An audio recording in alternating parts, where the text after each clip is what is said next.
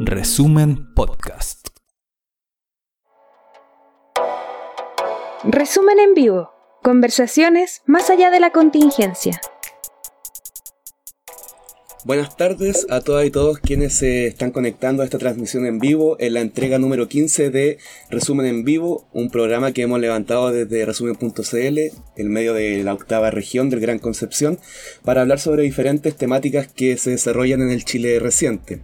Eh, ya hemos conversado sobre múltiples temáticas en, la, en las eh, ediciones anteriores y ahora estamos con Pablo Violier, docente de la Universidad Diego Portales para hablar sobre ciberseguridad y derechos digitales en el Chile actual. Pablo, muchas gracias por aceptar la invitación a, conversar con nosotros. Hola a todos, disculpen la cámara, mi, mi, mi, computador tiene el problema que tiene la cámara abajo, entonces siempre es como el de la barba. El, de... cámara web de, de ponerla ahí arriba es lo de menos en verdad en esta oportunidad. Queremos agradecerle a Pablo, también a la gente que se está conectando, que le recordamos también que puede dejar sus comentarios, reflexiones y preguntas en las cajas correspondientes. Estamos en vivo por Instagram, Facebook y también Twitter. Y posteriormente vamos a subir esta transmisión a YouTube y en algunos días va a estar lista en formato podcast por Spotify. Así que para comenzar, Pablo, em, nos gustaría saber eh, ¿Qué trabajo u orientaciones se han desarrollado sobre ciberseguridad en el Chile actual? ¿Cómo se ha trabajado la temática? ¿Desde, qué área? O caracterizar simplemente la caracterización, va a la redundancia, de los estudios sobre ciberseguridad en el país. Mire, yo te, yo te diría que el principal avance que hemos tenido en materia de ciberseguridad en Chile eh, fue la redacción y publicación de la Política Nacional de Ciberseguridad. Eso fue el año 2017 y y esto tiene que ver con el hecho de que em, la Política Nacional de Ciberseguridad opera como una especie de hoja de ruta, una hoja de ruta eh, respecto de hacia dónde debería apuntar y bajo qué aproximación se debería abordar eh, las temáticas de ciberseguridad, no solamente desde el punto de vista del gobierno, sino que de la industria, de la sociedad civil eh, y otros actores. Eh, yo te diría que ese proceso fue un proceso bien abierto, eh, bien multisectorial, en donde se invitaron a distintos tipos de actores y yo creo que la política eh, es, es, un, es, un muy, es un muy es un primer paso en el fondo. la política parte por donde debe partir y parte desde el principio. Entonces parte diciendo, bueno, tenemos que identificar y priorizar cuáles son nuestras infraestructuras críticas porque no hemos hecho eso. Eh, eh, tenemos que contar con una legislación de protección de datos personales, tenemos que generar una industria propia de ciberseguridad. Y a mí me parece que eso es valioso porque siempre existe la tentación de al tiro entrar en la discusión ultra técnica, ultra eh, relacionada con lo que pasa. Y la verdad es que hoy día en Chile lo que más hace falta son, son temas que son bastante operativos, contar con, con una institucionalidad de ciberseguridad que sea capaz de coordinar esfuerzos Em, promover buenas prácticas al interior eh, de la industria y otros sectores, eh, generar campañas de prevención, eh, generar una cultura de la ciberseguridad dentro de la población y por tanto me parece que la Política Nacional de Ciberseguridad parte desde el comienzo como corresponde y es una buena hoja de ruta en el sentido que además tiene una, aproximación bien em, multidisciplinaria de la ciberseguridad. Eh, en otros países muchas veces sucede que, por ejemplo, em, la Política Nacional de Ciberseguridad la adopta interior y por tanto tiene, tiene una, una, una, un enfoque muy importante en ciberdelitos o la adopta defensa, entonces tiene una, aproximación muy importante en materia de eh, ciberdefensa o la adopta economía, entonces tiene un, enfoque muy importante en eh, modernización digital. En cambio aquí se hizo un comité interministerial diría que el, mayor valor de la Política Nacional de Ciberseguridad es que tiene una aproximación eh, de, la ciberseguridad desde una perspectiva de derechos fundamentales y además desde una perspectiva de evaluación de riesgo. Mm. Eh, y yo creo que eso es, em, es bien valorable. Ahora, ¿qué tanto se ha implementado y se ha seguido la Política Nacional de Ciberseguridad? Eso ya es otra discusión tener. Eh, estamos conversando con Pablo Violier, docente de la Universidad Diego Portales, aquí en Resumen en Vivo en su edición número 15 sobre ciberseguridad y derechos digitales en el Chile actual. Eh, Pablo, para profundizar un poco más sobre lo que estamos conversando, ¿qué evaluación eh, tú tienes o se, o se considera como en, en, los estudios sobre esta temática sobre el rol de las compañías que entregan servicios de Internet respecto al resguardo de los datos? Algo que ha tomado como mucho mayor impulso en términos de discusión o de percepción por parte de la población, ahora en el actual contexto de pandemia, en donde nos hemos volcado eh, en un porcentaje importante al, desarrollo en los medios digitales. Sí, y siempre es importante cuando uno tiene estas discusiones de ciberseguridad o políticas públicas digitales, entender que el ciberespacio opera en distintas capas. Entonces, está la capa física o la capa de infraestructura, en donde están los cables, los servidores, etcétera, etcétera, los, fierros, por así decirlo. La capa de código de protocolos, en donde están los estándares HTTPS, HTML y por tanto eh, el lenguaje técnico en que se comunica eh, el hardware con, con, el software y la capa de contenido que es la capa de interacción del usuario. Eh, y los ISP, las, compañías que proveen servicios de Internet, participan en la capa de infraestructura, la capa física, y cumplen un rol súper importante porque son la última milla, son lo que finalmente conectan al usuario final a la red. Y en ese sentido, los em, proveedores de servicio Internet eh, tienen una categoría de eh, guardianes o de porteros del Internet. Internet se le llama gatekeepers, son, en teoría tienen el poder de eh, conectar o desconectar a la gente, bloquear contenidos, priorizar un contenido por sobre el otro y por tanto tienen mucho poder respecto de eh, qué es lo que pueden hacer las personas y no pueden hacer las personas en Internet. Eh, y en ese sentido hay, dos grandes discusiones. Primero, em, hasta qué punto los distintos países respetan un principio técnico fundante del Internet, que es la neutralidad de la red, que establece que eh, los proveedores de servicios de Internet eh, deben ser neutrales frente al contenido que pasa por sus redes y por tanto no pueden bloquear cierto contenido o priorizar cierto contenido por sobre el otro, sino que solamente se tienen que eh, ocupar de entregar o de proveer el servicio de, telecomunicaciones y no meterse en qué es lo que viaja por sus redes.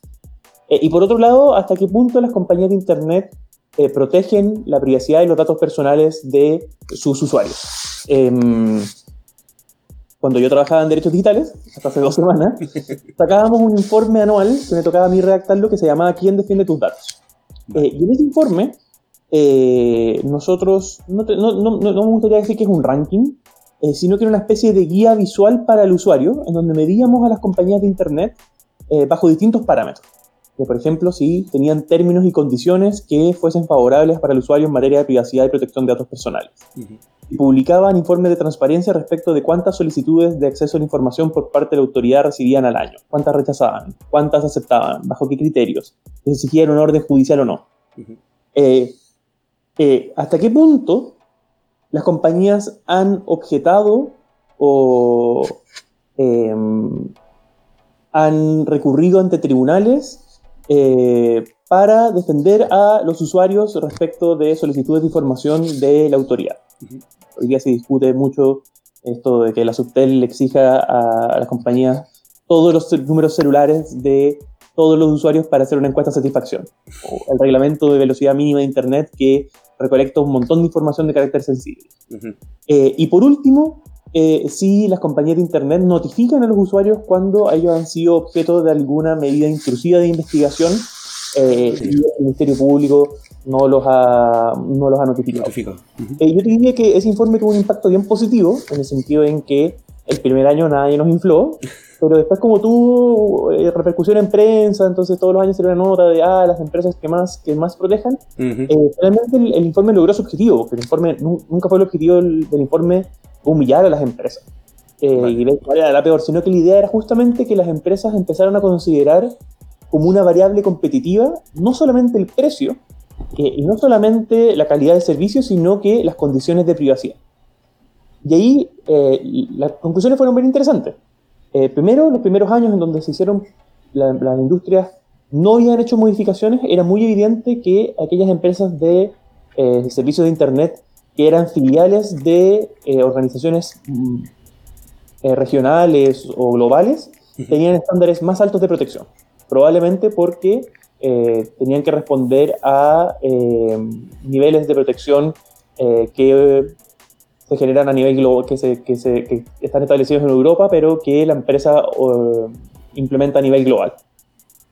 Y luego cuando las empresas empezaron a decir, bueno, esta es una oportunidad que tengo para diferenciarme de la competencia, fue muy evidente que las empresas que participan de los sectores más competitivos del mercado eh, fueron las que más se esforzaron en diferenciarse de la competencia a partir de, esta, de, este, este, de este criterio privacidad o protección de datos personales. Y en ese sentido, por ejemplo, Claro y WOM, que participan mayormente del segmento móvil prepago, el segmento más competitivo, fueron los que hicieron más esfuerzos para mejorar sus términos de política y condiciones y las cambiaron y empezaron a publicar informes de transparencia, mientras otras empresas más tradicionales em, cuya base de clientes está más basada en clientes históricos, por ejemplo, de teléfonos fijos o que te de Manquehue, que tiene una especie de monopolio en ciertos sectores eh, de altos ingresos de la capital, eh, la verdad es que no, no, no, no acusaron mucho recibo justamente porque no estaban sometidos a los mismos niveles de competencia y por tanto no, les hacía tanto sentido diferenciarse a partir de la, de la variable privacidad.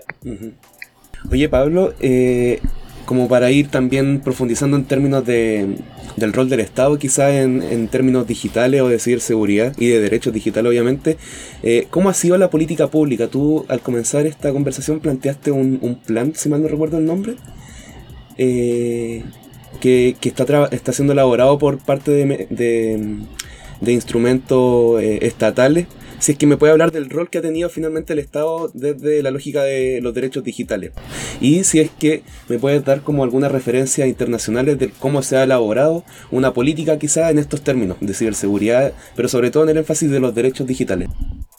Sí, lo que pasa es que el Estado es un, es un organismo complejo y, que lo conforman distintas instituciones. Entonces, eh, yo te diría que a, nivel global, en materia de ciberseguridad, el Estado es un poco, un poco ambivalente. Por un lado, genera eh, la Política Nacional de Ciberseguridad, eh, propone eh, estas medidas, establece instructivos presidenciales que, que, que resguardan o establecen criterios para el resguardo de la información, pero al mismo tiempo, finalmente, el Estado es el responsable de datos más grande de, del país es la institución que más recolecta, más almacena y que peor resguarda los datos personales muchas veces sensibles de los ciudadanos. Entonces, por ejemplo, vemos que eh, muchas veces el Estado no solamente falla en su, en su deber de proteger la privacidad y la protección de los datos personales de los ciudadanos, sino que muchas veces eh, activamente expone los datos personales de, de las personas. Eh, y esto puede suceder bajo tres hipótesis. La primera es por negligencia. Uh -huh. es decir, eh, por ejemplo, nosotros hicimos una investigación que mostraba que en realidad no existía resguardo respecto de los datos contenidos en la tarjeta nacional estudiantil. Y por tanto, era cosa de hacer un script, hacer un, un, una pequeña instrucción para dejarla funcionando fin de semana y eh, recolectar toda la base de datos de información de la tarjeta nacional estudiantil de todos los estudiantes de Chile. Estaba nominada y por tanto eso te daba la eh, información de viajes y eh, recorrido de todos los estudiantes de Chile. Eh, entonces, eso, eso por negligencia. Y eso pasa mucho, filtración de datos, datos de VIH y otras cosas. Otras veces existe una errónea o equivocada ponderación entre transparencia y privacidad. Un buen ejemplo de eso es el, la regulación del padrón electoral. Uh -huh. Hoy día el nombre, ruta y dirección de todos los chilenos es público. Porque el, el CERVEL todos los años tiene la obligación legal de publicar el padrón electoral 60 días antes de la elección. Y por tanto, cualquier base de datos que quiera hacer eh, cruzamiento de información, eh, listas negras, bases de datos del mercado negro, siempre puede partir de la base del nombre, ruta y dirección de todos los chilenos. Lo cual es una locura, porque si tú hablas con un estadounidense y le dices, eh, oye, dame tu número de seguridad social, el tipo te va a decir, estás loco, es un número reservado. Entonces la idea de que la dirección y el número de identificación sea público es muy complejo y habilita eh, la existencia de un ecosistema de tratamiento ilegítimo de datos personales. Vale. Entonces, por ejemplo, esta empresa Instagis que vendía servicios de inteligencia de mercado y prometía perfilar a los votantes para enviar publicidad dirigida, uh -huh. de Cambridge Analytica chileno, eh, se supone que lo hacía cruzando los datos del padrón electoral, es decir, nombre, root y la dirección de la persona, con sus datos de las redes sociales, de, sus redes sociales. Y, por tanto ahí, a través de esta deficiente ponderación entre derechos, entre, entre privacidad y, transparencia, eh, el Estado termina exponiendo a los ciudadanos en vez de protegiendo. Y por último, hay casos en donde el Estado simplemente de forma activa y consciente utiliza la exposición de datos como una forma de sanción social eh, y, y, de, por así decirlo, de humillación pública eh, para sancionar a eh, los ciudadanos. Un ejemplo de eso es el, el registro de evasores del, del transporte público, que es público.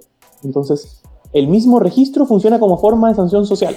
Y lo que busca es que las personas que deben 20 o 30 mil pesos por haber habido el transporte público sean estigmatizados socialmente eh, y no puedan acceder a puestos de trabajo o sean discriminados en su acceso al crédito. Eh, y eso es muy grave, que es una, una pena infamante, eh, implica en el fondo que el Estado expone a los ciudadanos como forma de sancionarlo y eso es vulneratorio de sus derechos fundamentales.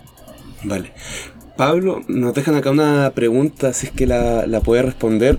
Em, la voy a leer. Em, hace, hace unos años se aprobó la ley de neutralidad en Internet. Si puede explicar a grandes rasgos en qué consiste, eh, cómo se puede ocupar a nuestro favor, plantea, y si es que se ha respetado. ¿Tienes conocimiento de, de aquello? Sí, es una, es una discusión súper interesante porque eh, Chile fue el primer país eh, en consagrar el principio de neutralidad de la red a nivel, a nivel legal en el mundo. El, principio de neutralidad de la red es este principio técnico de, eh, del ciberespacio de Internet que establece que los operadores y los administradores de redes tienen que ser neutrales frente al contenido que transita por sus redes. Y por tanto, no le vamos a entregar la llave o el control a esos administradores de redes de qué debe transmitir por sus, por sus sistemas o no. Porque lo contrario significa darles un poder eh, inmenso, decir, eh, ah, bueno, entonces yo como administrador le voy a dar prioridad a el contenido eh, de tal tendencia política y voy a bloquear las páginas de los sindicatos. O a mí me parece que tal contenido es más importante que este otro. O yo me pretendo bloquear, no, sé, la publicidad, la propaganda política. y son decisiones que no le corresponden a los, a los administradores, sino que le corresponden a los usuarios. Y por tanto, la ley de, que consagra el principio de neutralidad de la red impide a los operadores, a los, a, proveedores de servicios de Internet, bloquear, interferir, eh, ralentizar, priorizar cierto contenido respecto de otro. Y eso es súper importante. Ahora, la gran discusión eh, en esa materia tiene que ver con si los planes de redes sociales gratis cumplen con este principio de neutralidad de la red o no es justamente porque esa es una especie de eh, priorización o distinción o discriminación que no opera a nivel de red, a nivel técnico, sino que a nivel comercial. Es decir, eh, los planes de telefonía dicen, vamos a hacer que cuando tú navegues por Facebook, eso no te descuente datos de tu plan.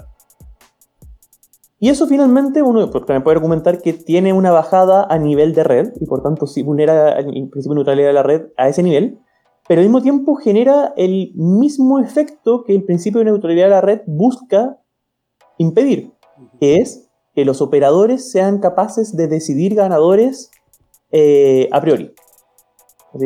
son los operadores los que deciden cuáles servicios son gratis y cuáles servicios no son gratis, eh, lo que influye en eh, la forma en que los usuarios disfrutan y utilizan Internet.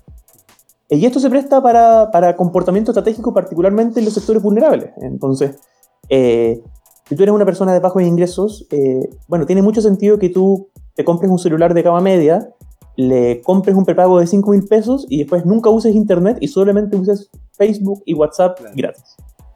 Pero Facebook y WhatsApp no es acceso a Internet.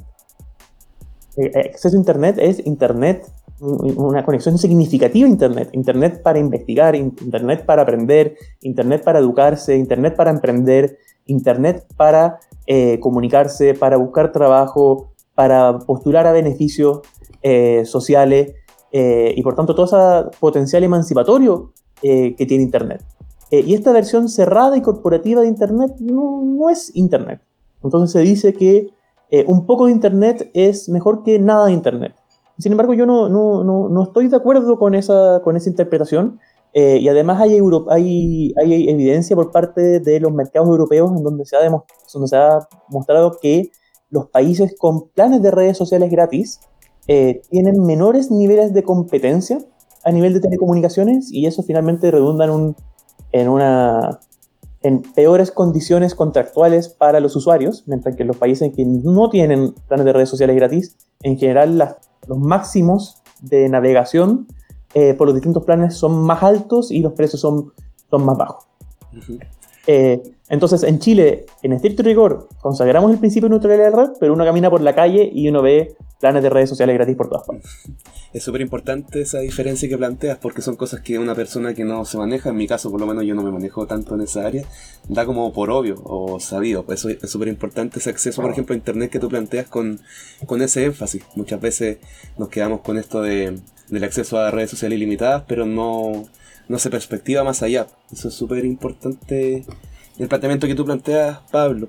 Em, para ir avanzando en términos de seguridad digital, eh, netamente en contexto, por ejemplo, de movilización o protesta, en octubre, o sea, em, a mediados, hasta la actualidad de octubre de 2019, em, harto se estaba discutiendo o se empezó a visibilizar más el, término de seguridad digital. Eh, si es que me puedes explicar o nos puede explicar, explicar a la gente que nos está viendo y nos va a escuchar más adelante eh, qué significa ese término y, qué recomendaciones se pueden dar para trabajar la seguridad digital desde el punto de vista de las manifestaciones. Bueno, seguridad digital es, seguridad digital, pues, es estar seguro en los entornos digitales. En el fondo es establecer las medidas necesarias para minimizar los riesgos de eh, utilizar ciertas tecnologías en ciertos contextos. Y es importante tener en consideración que no existen los sistemas informáticos perfectos. Cualquier persona que te diga que su sistema es inhackeable, eh, o no sabe de lo que está hablando o está mintiendo. Incluso si tu sistema no está conectado a internet, igual el reactor nuclear de Irán lo hackearon. Entonces, uno no puede lograr la seguridad total. Lo que uno puede hacer y la ciberseguridad consiste en una condición de mínimo riesgo, de minimizar y hacer lo menos probable la ocurrencia de un incidente informático o de un ataque. Eh, y en ese sentido hay ciertas medidas que operan a nivel de gobiernos, grandes empresas, pero también a nivel de usuario. Yo em, durante la movilización de octubre publiqué una especie de guía de seguridad digital con, con 10 consejos básicos y yo te diría que con esos 10 consejos básicos uno queda cubierto del 99% de los ataques que un usuario común y corriente puede llegar a recibir. Ahora, si la CIA te quiere hackear, la CIA te va a hackear. Eh, pero la mayoría de los ataques informáticos que reciben los usuarios comunes y corrientes en realidad son de muy baja sofisticación. Es decir, eh, por ejemplo, la principal es el phishing. El phishing es cuando te mandan un correo electrónico haciéndose pasar por una institución distinta, diciendo, oiga, soy el Banco Estado, le acabo de bloquear su cuenta, por favor ingrese acá para recuperarla. Te muestran una página que es igual a la del Banco Estado y te ponen una casilla para que pongas tu eh, root y tu clave. Y eso en vez de ir al banco estado va a un Excel de los atacantes que finalmente logran a través del engaño que tú mismo entregues tus credenciales. ¿Cuál es la mejor manera de prevenir eh, ese tipo de ataques? Primero, generar la capacidad de identificar cuando eh, uno está ante un enlace malicioso. Y por tanto siempre tenés cuidado de nunca hacer el clic en enlaces que son sospechosos. pero por otro lado, implementar algo que se llama la verificación de dos pasos. Eh, la verificación de dos pasos implica que la contraseña por sí misma no es, un, no es suficiente para acceder a una determinada cuenta, sino que se requiere un factor adicional. Y esto nosotros lo conocemos, por ejemplo, cuando hacemos transacciones electrónicas. Cuando tú transfieres plata por el banco, el banco te pide la clave y después te dice, no es suficiente que me des la clave, eh, dame el número de PIMPAS o dame el código en la tarjetita. Porque el banco lo que tiene que hacer es autenticar a la persona que hace la transacción. Demuéstrame que tú efectivamente eres quien dices ser. Demuéstrame que eres Pablo Violi. Y la clave no es suficiente porque las claves no son seguras, las claves se filtran, las claves se adivinan, las claves se roban, eh, las claves se descifran y por tanto la clave simplemente no es suficiente. Entonces lo que dice el banco es, demuéstrame que eres Pablo Violi porque yo te pasé en las manos un PIMPAS. Entonces ese PIN solo lo tiene Pablo. Eh, y ese segundo mecanismo de autenticación hay que aplicarlo para todas las cuentas, para YouTube, para Facebook, para Google, para Twitter, para PayPal, para tu billetera de criptomonedas, para todo. ¿Por qué? Porque significa que si un hacker ruso, norcoreano o chino es capaz de encontrar tu clave en alguna filtración en la dark web o es capaz de eh, robártela a través de un ataque de phishing y tú la entregas eh, eh, voluntariamente o es capaz de descifrarla, incluso teniendo tu clave, no va a ser capaz de, entrar, a tu, de entrar a tus cuentas. Y eso eleva tus niveles de seguridad muchísimo. Entonces, si las personas que están escuchando este, este podcast se quieren quedar con una idea de ciberseguridad que me hagan caso, por favor, activen la verificación de dos pasos en todos sus servicios es un buen consejo para considerar en este y en todos los momentos históricos, en verdad, Pablo. Oye, y hablando ahora del contexto actual de pandemia, en donde los medios digitales quizás han tomado mucho más protagonismo, em, ¿qué aspectos esenciales desde los derechos digitales se pueden trabajar o, qué problemáticas desde los derechos digitales se han visibilizado aún más en el actual contexto de pandemia?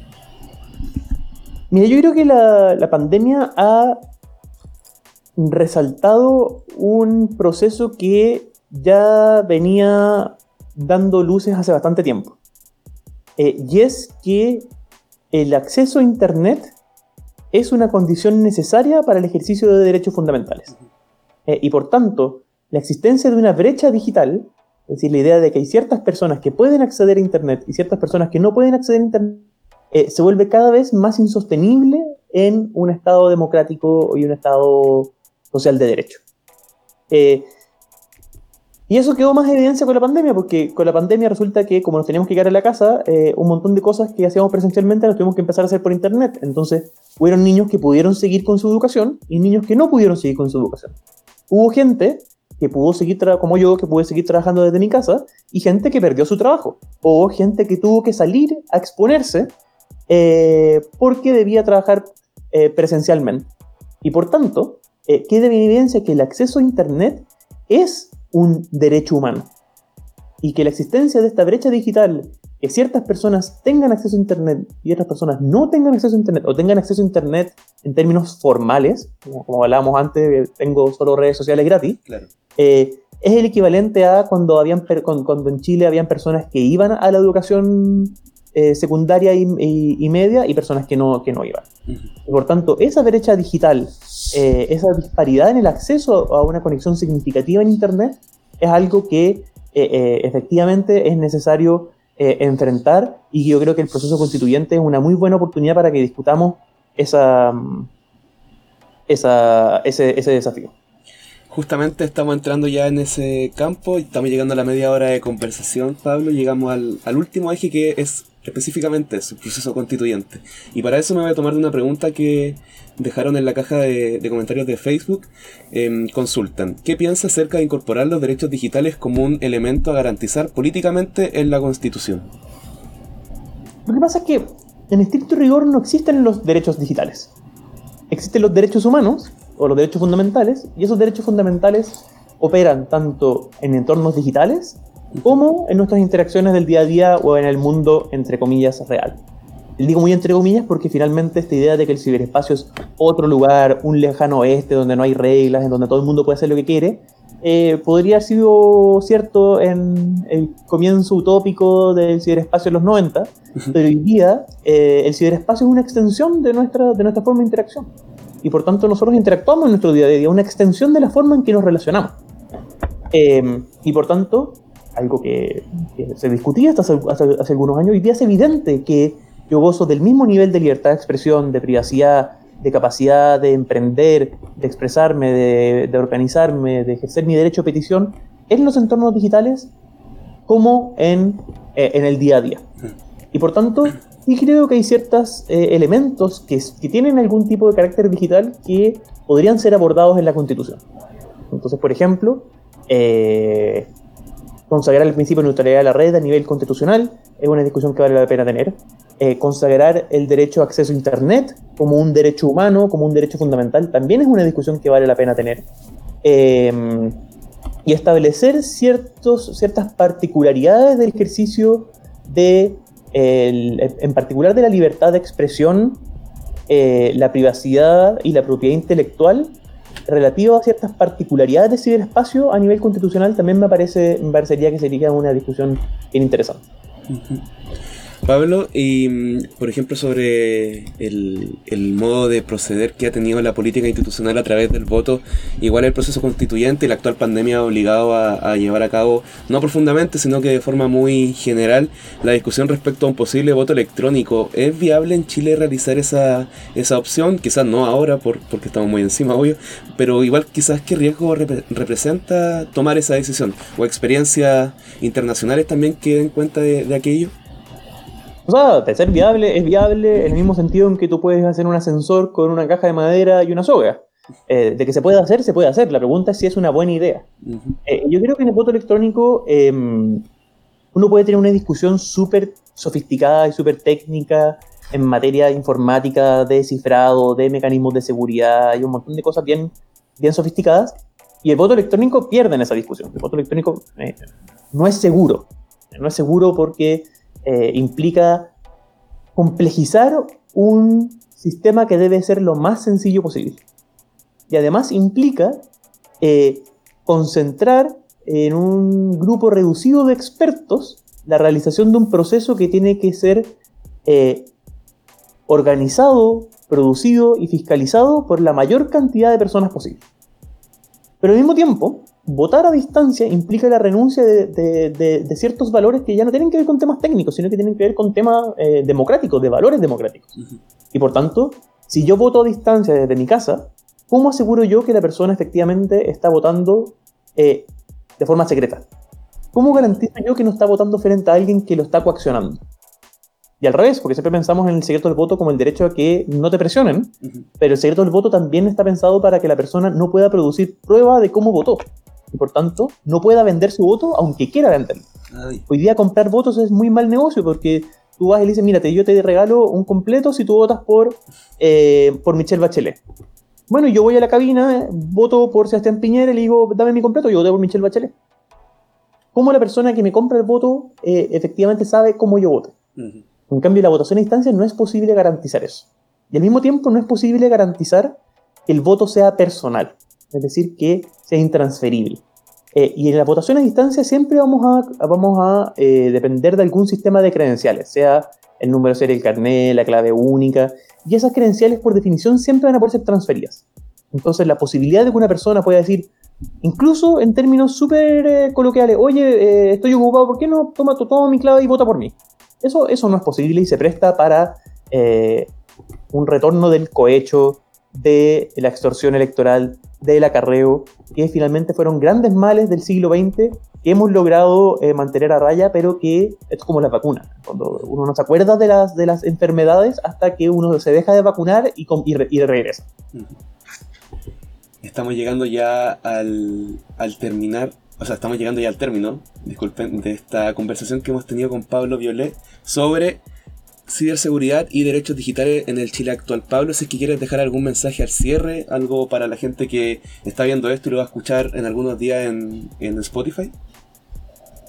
Em, un mensaje de cierre. Eh, métanse a mi página y busquen el, artículo de, los, de las 10 recomendaciones de ciberseguridad y traten de implementarlas. Yo creo que si hacen eso van a quedar recuerdados del 98-99% de eh, los vectores de riesgo que pueden afectar a un usuario y con eso van a estar eh, adelantados eh, en un 400% incluso de muchas organizaciones eh, y muchas empresas. Así que son cosas que son fáciles de implementar, en particular en, en, contextos de protesta. me parece que es importante que uno se cuida a sí mismo, pero al mismo tiempo también tener en consideración que al momento de uno cuidarse a sí mismo, también está cuidando a quien está al lado. Eh, así que con ese mensaje los, los dejo. Perfecto, Pablo. Estuvimos conversando con Pablo Violet sobre ciberseguridad y derechos digitales en el Chile actual. Agradecemos a la gente que se conectó a esta conversación, como también a la gente que va a escuchar esto en formato podcast. Muchas gracias, Pablo, y gracias a la gente. Nos estamos viendo próximamente en otra edición de Resumen en Vivo. Vale, gracias. Chau. Vale, chau. Revisa más contenido en nuestro sitio resumen.cl y síguenos en redes sociales.